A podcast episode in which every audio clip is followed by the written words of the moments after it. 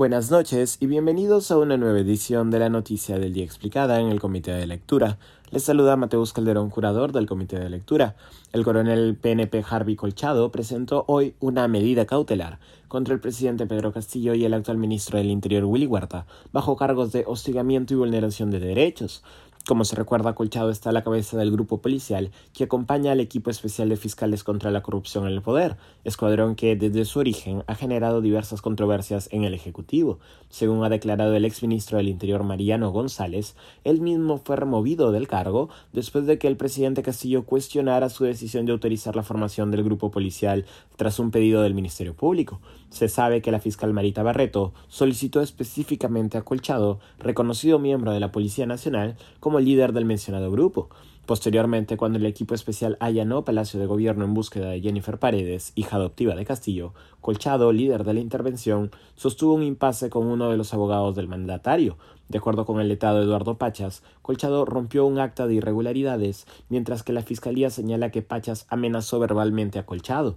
Días después, el presidente solicitó se abriese un proceso disciplinario ante Inspectoría General de la PNP contra Colchado que terminase en su destitución.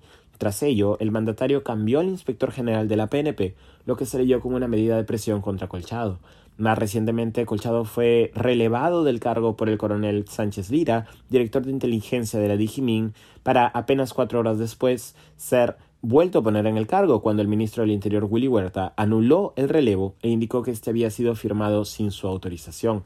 Tras esas marchas y contramarchas, Colchado ha interpuesto hoy una acción de amparo contra Castillo y Huerta. En el documento, el coronel PNP solicita se, cito, ordene al presidente de la República, José Pedro Castillo Terrones, se abstenga de intimidar al recurrente a través de la formulación de denuncias ante Inspectoría General de la Policía como consecuencia de actos practicados en el ejercicio de mis funciones, de los cargos y funciones que actualmente desempeño en mi carrera como oficial de la Policía Nacional del Perú, además de al presidente y al ministro del Interior.